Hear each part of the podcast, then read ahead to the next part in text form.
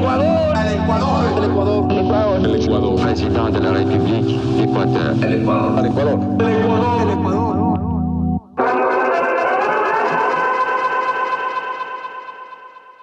Buenos días. Buenas tardes. O buenas noches, depende mucho del uso horario en el que nos estés escuchando. Bienvenidos a una versión más, anécdota más de la historia con Wi-Fi.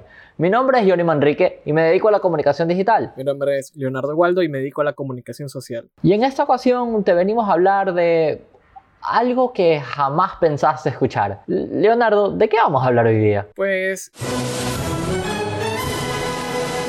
Vamos a hablar sobre Eloy Alfaro, que es como que, ok, ya hemos escuchado en algún momento de la historia, en la escuela, en el colegio, en la televisión sobre Eloy Alfaro, pero quizás hay una pequeña cosa de la cual muchos no se han enterado y es su relación con las Islas Galápagos. ¿Tú sabías sobre su, su, relación con las Islas Galápagos, Johnny? No, desde el solitario George y Charles Darwin entiendo que las Islas Galápagos han sido casi que la cereza más bonita que tenemos en el jardín llamado Ecuador. ¿O existió en algún momento que eso no era así? Eh, sí, en realidad no siempre ha sido así. Durante muchos años las Islas Galápagos solo fue como que un montón de montón de tierra en medio del océano que le pertenecía a Ecuador por obra y gracia de Juan José Flores. Para esto debemos entender un poco el contexto de las Islas Galápagos y su relación con el Ecuador. Hasta 1832, es decir, dos años después de que se crea oficialmente la República del Ecuador, las Islas Galápagos no le pertenecían a algún país. Ecuador, por medio de Juan José Flores y de su gobierno, logra anexarlas a territorio ecuatoriano oficialmente y entonces ya eso pasa a ser soberanía y responsabilidad de esta hermosa república. Entonces no hubo por ahí algún protocolo de Río de Janeiro o alguna intervención colombo peruana que haya intentado atrapar las Islas Galápagos en algún momento? Pues en realidad hubo muchos países que en su momento pusieron sus ojos en las Islas Galápagos e incluso hasta mucho después de que Ecuador lo anexara a su territorio. Para esto, debemos entender que las Islas Galápagos se encuentra a aproximadamente 1.370 kilómetros de territorio ecuatoriano continental. Entonces está literalmente en medio del océano y hay otros países que se encuentran incluso más cerca que Ecuador de las islas, como por ejemplo Panamá. Entonces, por situación, por conveniencia geopolítica, había mucha disputa. Estados Unidos puso sus ojos en algún momento también y sobre esto vamos a hablar porque Estados Unidos es muy importante en su relación con las Islas Galápagos y de la relación de Ecuador mismo. Ya, pero ¿qué tiene que ver el del faro acá? Si empezamos hablando de lo del faro, ¿por qué? ¿En qué momento aparece los Estados Unidos? Pues bueno, ahora debemos entrar en contexto con Eloy el Faro y las Islas Galápagos. Como muchos sabrán, Eloy el Faro llega al poder gracias a la revolución liberal que se produce el 5 de junio de 1895 desde la costa ecuatoriana y que busca sacar a los gobiernos conservadores que sucedieron a Gabriel García Moreno. Conservadores me suena mucho a la inmersión y participación activa de la iglesia dentro del gobierno. Correcto. Si en estos momentos la iglesia católica puede influenciar un poco en la opinión pública en pleno 2021, ya siendo Ecuador un país laico, imagínate cómo era Ecuador en 1895, 1890, cuando estábamos declarados como una nación eminentemente católica. Es decir, la educación, gran parte de la opinión pública, la prensa, se dictaba a raíz de los testimonios o doctrinas católicas. Hasta ahí lo veo un poco difícil para la sociedad actual, sin embargo, en el momento de que Eloy Alfaro desde la costa intenta apoderarse de la constitución o del mando nacional, asumo que no fue tan fácil. ¿Existió una guerra interna de por medio o nos pusimos de acuerdo como en la asamblea entre Pachacuti, Izquierda Democrática, creo, y ciertos independientes para lograr una mayoría? Eh, no, en realidad fue como que un conflicto entre costa y sierra, la costa siendo un poco más liberal y la sierra mucho más conservadora. Es como una guerra, pero es como una versión ecuatoriana de Civil War, pero con bolones verdes y con el seco con papa. Aquí abrimos debate, el seco lleva o no lleva papa. Nosotros dos costeños tenemos una opinión y seguro en la sierra tendrán otra. Esta, esta revolución liberal fue apoyada por facciones insurgentes y liderada por ya nuestro querido Eloy Alfaro, que es nombrado eh, presidente oficialmente. Pero bueno, ya conocemos un poco de la revolución liberal y de Eloy Alfaro. Pero esto no va tanto de la revolución liberal, no vamos a hablar de las típicas cosas que ya hemos escuchado sobre Eloy Alfaro, eh, sobre su posición en cuanto a la iglesia. Vamos a toparlo muy superficialmente porque ahorita nuestro interés es las Islas Galápagos. Nuestro interés está en esas 13 grandes islas, las 9 islas medianas y las aproximadamente 107 islas pequeñas que conforman al archipiélago de Galápagos. Un poco de contexto sobre el interés ya real de estos países, de estos otros grandes países con las Islas Galápagos, Estados Unidos, que más allá de su riqueza en flora y fauna, que en realidad nosotros como ecuatorianos en esa época desconocíamos, literalmente era un montón de tierra y rocas y volcanes en medio del mar, su posicionamiento geopolítico era muy importante porque estaba en medio del Pacífico, el país o la nación que pusiera una base militar ahí podría tener el control de toda la zona de la costa del Pacífico de, de, América Latina. Y así comenzó a verse por parte de Estados Unidos América un interés para atacar en 1812 a los barcos ingleses que iban navegando por el Océano Pacífico antes de que Ecuador siquiera se independizara. Es decir, que este interés americano venía hace muchísimo tiempo. Es como esa persona que te llama la atención y que te escribe una vez por, por WhatsApp o por Instagram y después regresa 10 años o 5 años después y te dice, ah, tú siempre me gustaste desde el colegio y tú no tenías ni idea que siquiera esa persona existía. Ecuador ni siquiera tenía noción de lo importante, o, al menos no era república, para pensar estratégicamente de una manera un poco más global de la valía de la ubicación de las Islas Galápagos y luego con el inaugurado o cuando se apertura el canal de Panamá, supongo que el espacio de las Galápagos cobró una importancia aún más grande.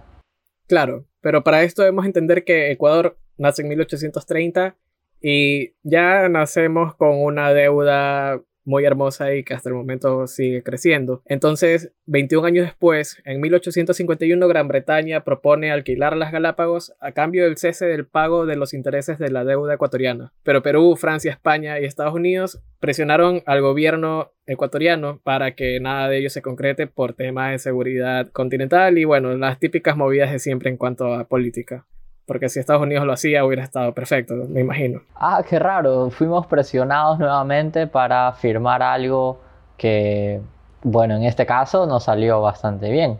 En el año 1852, es decir, al año siguiente, el tío Sam dice, mm, si Gran Bretaña quiere ponerse aquí es por algo. Entonces hace su intento de colocar una base militar en las Islas Galápagos, por lo que encomendó al embajador Caleb Cushing la compra de las islas, pero que fue rechazada de manera inmediata por el gobierno ecuatoriano. Dos años después, en 1854, Ecuador propone a Estados Unidos alquilarles el archipiélago por 3 millones de dólares, atrayéndolos con el señuelo de la explotación del, del guano que estaba en las islas. Ahí, en ese caso, Gran Bretaña, Francia, España y Perú Protestaron entonces ante Quito, firmaron una carta común donde sus embajadores declaraban que Ecuador no puede ni debe comprometerse sin la opinión de las naciones que se verían afectadas directa o indirectamente por tal tratado. Y de esa manera hubo más intentos al jaleo por parte del tío Sam por nuestras queridas Islas Encantadas.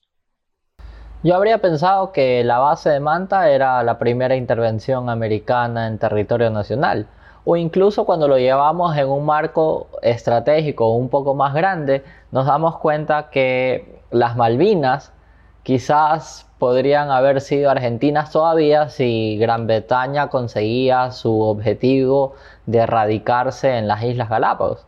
Es decir, imagínate nosotros entrando a Inglaterra con ciertos beneficios en nuestro querido pasaporte ecuatoriano o incluso con los americanos. Una situación llamativa con lo que pasa en Puerto Rico, que eligen a ciertos representantes en el Congreso, pero no terminan de ser un Estado eh, reconocido o una república determinada. Es ese que tienes beneficios americanos, pero no eres americano el 100%, y que incluso Obama en, su mandato terminó visitando Puerto Rico y me parece que Donald Trump tuvo ciertos issues luego de ciertos tornados alrededor de. Pero esta historia no va de Puerto Rico ni de las Islas Malvinas, va de las Islas Galápagos. Y las Islas Galápagos, deseada por Estados Unidos, deseada por Gran Bretaña, hoy recordamos la visita también de grandes celebridades y otros defensores de las Islas Encantadas, tales como Leonardo DiCaprio, Angelina Jolie, Bill Gates y Tom Cruise, que entre ellos han manifestado su rechazo a otros visitantes no tan sofisticados o agradables. Estos buques pesqueros que han llegado a destrozar gran parte de la biodiversidad y de la fauna marina. Pero qué tan biodiverso y qué tan joya turística era en la época para considerar el alquiler por el hoy Alfaro. Pues bueno, para la época las Islas Galápagos ni siquiera había sido visitada por algún presidente ecuatoriano en la historia. Es decir, ya lleva la nación existiendo 70 años y no teníamos a un presidente que se interesara en llegar a las, islas. Las aisladas Islas Galápagos, una verdadera exhibición de la ciencia de la evolución. Hogar de docenas de especies que no se encuentran en otra parte, como los pinzones de Darwin y la iguana marina. O el alcatraz azul. Esto es muy interesante. Noten el color azul de las... De todas las criaturas en las Galápagos, ninguna es más rara o más trágica que la tortuga de la isla Pinta. Se sabe que solo existe un espécimen viviente, el solitario Hubert. Tristes noticias, amigos. Me siento muy solo no sería hasta 1917 en realidad cuando Alfredo Vaquerizo Moreno decide viajar. Por un tema nuevamente geopolítico, nuevamente había países, Estados Unidos, que mostraba interés en las islas, más que nada por el tema de la Primera Guerra Mundial. Lo llamativo de esto es que no solo este fenómeno sucede a nivel presidencial o gubernamental, sino que no sé si te has fijado, Leonardo, que hay muchos ecuatorianos que Shame on Me y otro capítulo para eh, cancelarme, conocemos diferentes partes del mundo o diferentes zonas del Ecuador y no hemos ido a las Galápagos. Pese a que es uno de los puntos más relevantes a nivel global. Y el segundo punto que sí quiero mencionarlo porque justifica y es el momento oportuno para, ¿te has fijado en las ocasiones consecutivas de que las marcas intentan realizar ejecuciones gráficas sobre el Ecuador, pero muchas veces no aparecen las Islas Galápagos.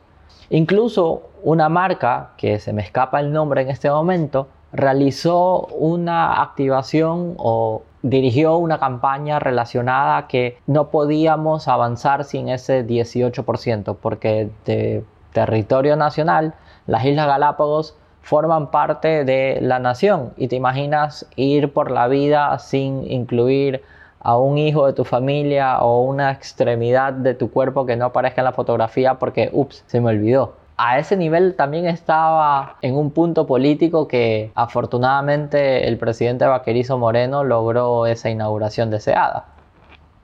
Pues es importante lo que acabas de decir, Johnny, porque las Islas Galápagos, si bien estuvo anexado a Ecuador desde 1832, no llega a ser provincia hasta el año 1973, es decir, casi 140 años más adelante de su anexo a la República del Ecuador. Eso quiere decir que estuvo durante todo este tiempo sin un presupuesto fijo, siendo parte de Ecuador, pero no siendo Ecuador mismo. No sé si podemos definirlo de esa manera.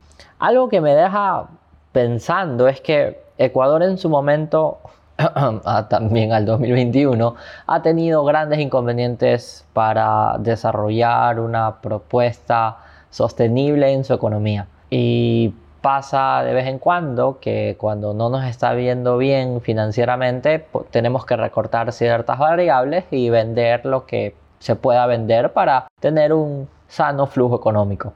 En su momento de cuánto era la oferta por las Islas Galápagos? Pues para poder comenzar a hablar de los números que pudo haber recibido el gobierno ecuatoriano como ofertas para alquilar las islas, debemos de entrar a la posición en primera instancia de Eloy Alfaro frente a una posible venta o alquiler o concesión de las Islas Galápagos hacia algún país potencia mundial.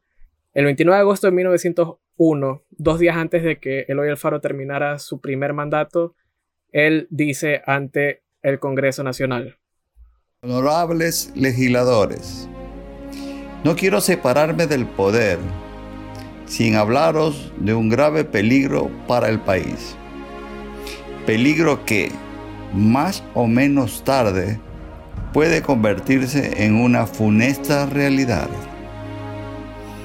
Prever los males es remediarlos antes de que lleguen. Y al tratarse de los que amagan la república, no sería patriota quien no buscase con anticipación todos los medios conducentes a evitarlos.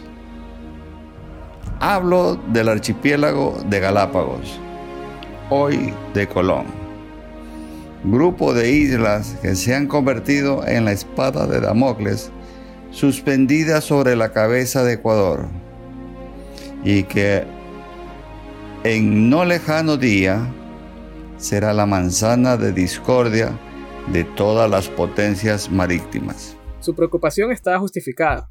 Es decir, el canal de Panamá había comenzado a construirse dos décadas atrás y estaba a muy pocos años de ser terminada. Y entonces muchos países estaban interesados en posicionarse estratégicamente, ya sea por motivos comerciales, por motivos militares, por motivos de seguridad, todo se resume en el poder. La naturaleza que existía en el lugar le importaba poco a los países frente al provecho político y a este posicionamiento que les podía dar. Una de las razones por las cuales Eloy Alfaro se planta de esta manera es porque, al menos a nivel de Latinoamérica, se respetaba esta idea de una soberanía continental o regional de los países de habla hispana. Dime cuánto, solo dime cuánto. Bueno, ya. Te lo pregunté. Para eso tenemos que esperar seis años más cuando Eloy Alfaro regresa al poder y ya el diablo le habla en sus oídos y le dice, alquílame las islas por 15 millones de dólares. Pero ¿cuántos años? ¿Cuántos años tú creerías que sería esa oferta? ¿Qué será? ¿Por 200 años? ¿300 años? ¿50 años como Andrés Arauz quería estar en el poder?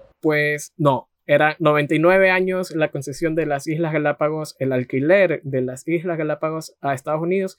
Pero debemos entender algo, 15 millones de dólares en esa época no es 15 millones de dólares en la actualidad, que te cuesta algún jugador de medio pelo que se va para un equipo ucraniano en Europa. Es decir, hicimos aquí los cálculos porque somos personas que saben usar calculadoras, no, en realidad no tanto. Y en realidad 15 millones en 1907 sería aproximadamente 415 millones de dólares en la actualidad.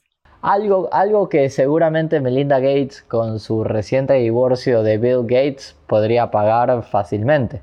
Y tendríamos una nueva ama y dueña en las aisladas Islas Galápagos. Con 415 millones de dólares yo creo que Eloy Alfaro podría haber hecho el tren crucero. O inclusive con ese dinero nos estaríamos perdiendo de muchísimas fotos viendo al amanecer o las otras en el león dormido filosofando con The Ice Chico como quote. Al final del día, las Islas Galápagos permanecieron como territorio nacional y es el patrimonio de la humanidad que todos glorificamos a nivel continental y a nivel global. Claro, esto se da porque Eloy Alfaro, a pesar de que él recibe la oferta, él no siente que tiene el poder de decidirlo. Presenta esta propuesta alta en Congreso y ahí es donde empieza a caer un poco la popularidad de Eloy Alfaro porque el simple hecho de haber considerado la oferta hace que sus enemigos empezaran a divulgar que él estaba poniendo en riesgo la, soberanía nacional y comenzó toda una campaña de desprestigio liderada por la prensa, por las élites conservadoras, por la misma Iglesia Católica. Es decir, todo esto fue una hilera de dominós que se fueron cayendo y que llevaron a que tarde o temprano el Alfaro vaya siendo destruido, por lo que se rechazó la propuesta.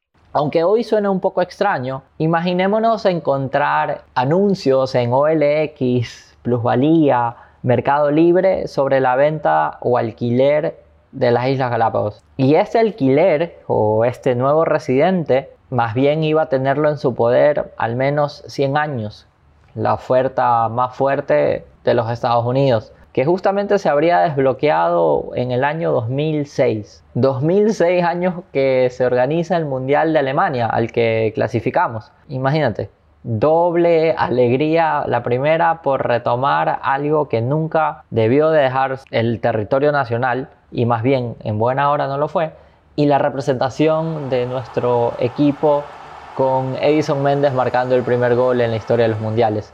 Edison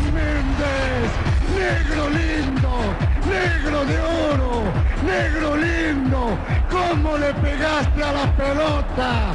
Negro precioso, ¿cómo le pegaste al balón? Qué locura cuando nos damos cuenta los privilegiados que somos, los privilegiados que cada ciudadano ecuatoriano tiene en su país con la riqueza, biodiversidad y demás oportunidades que, aunque muchas veces no parezca así, lo tenemos. Imaginen, las Islas Malvinas han sido disputadas por un número muy muy importante, han atravesado consultas populares de sus residentes que viven y sienten al territorio como inglés. Pero luego de, estas diferentes etapas en las que el presidente Eloy Alfaro, con un presupuesto eficiente, con ni siquiera haber ido a visitar al punto, rechazó o más bien dejó en manos y de en conocimiento del Congreso lo que estaba sucediendo y que afortunadamente no pasó para más, como sí pasó con